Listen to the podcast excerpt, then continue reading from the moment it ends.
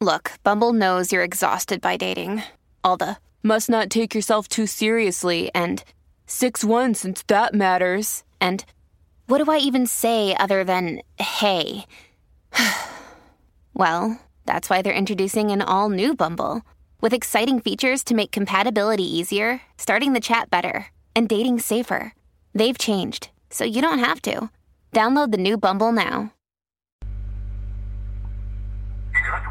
1980, apareció un aviso pequeño en la prensa neoyorquina que de no haberlo pagado la Asociación de Jóvenes Cristianos, podría haber sido catalogado como subversivo. Allí se anunciaba el inicio de un curso especial para enseñar a ocho señoritas escogidas el manejo de un recién inventado aparato para escribir. No imaginaban aquellas atrevidas muchachas cuando se presentaron a ese curso de enseñanza que eran en realidad pioneras de lo que en no muy lejano futuro se conocería como liberación femenina. Nuestro insólito universo. Cinco minutos recorriendo nuestro mundo sorprendente. Una producción nacional independiente de Rafael Silva, certificado número 3664.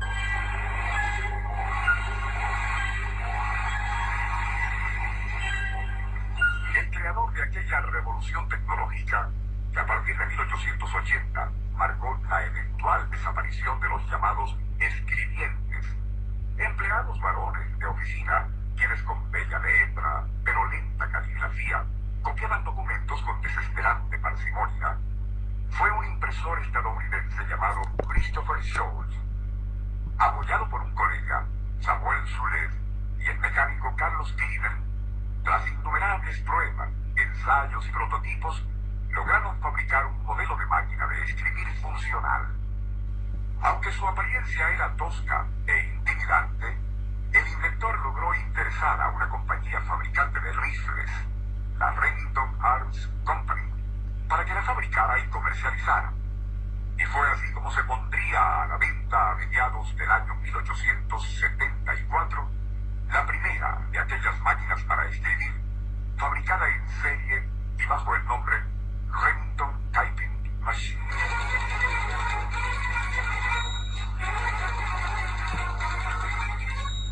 Dos meses más tarde, la empresa recibió la elogiosa carta, escrita a máquina, en la cual les felicitaba por la eficiencia y velocidad de su invento. Estaba firmada por el famoso novelista Mark Twain, autor de Las aventuras de Tom Sawyer, uno de los más populares bestsellers estadounidenses de todos los tiempos. Fue tan prestigioso escritor quien primero envió un original suyo a la imprenta, totalmente redactado, no a mano como era lo usual por aquellos días, sino en una máquina de escribir.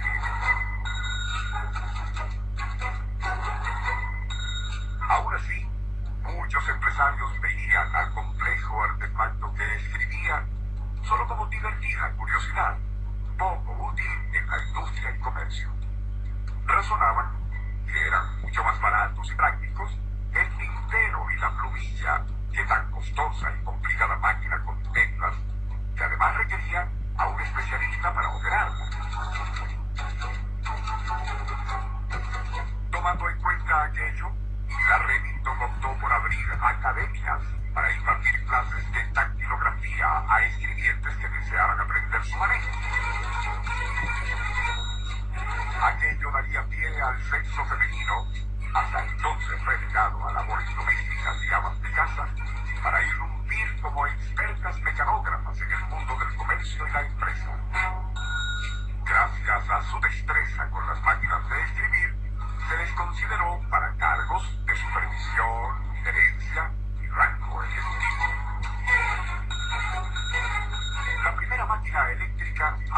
en 1925 y a partir de allí otras innovaciones desembocaron en los procesadores de palabras. Con la aparición y muy rápida expansión de las computadoras personales y de escritorios en los años 70 del siglo XX, se vislumbró el principio del fin para aquel noble invento de Christopher Scholz. Aunque no del todo, muchos aún prefieren seguir usando aquel invento en lo particular.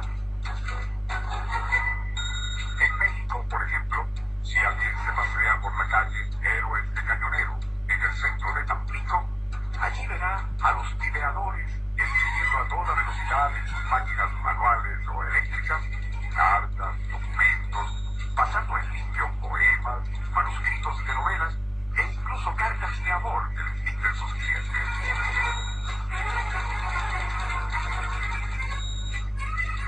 Si usted se fija en el teclado de las muy avanzadas computadoras, comprobará que la disposición de sus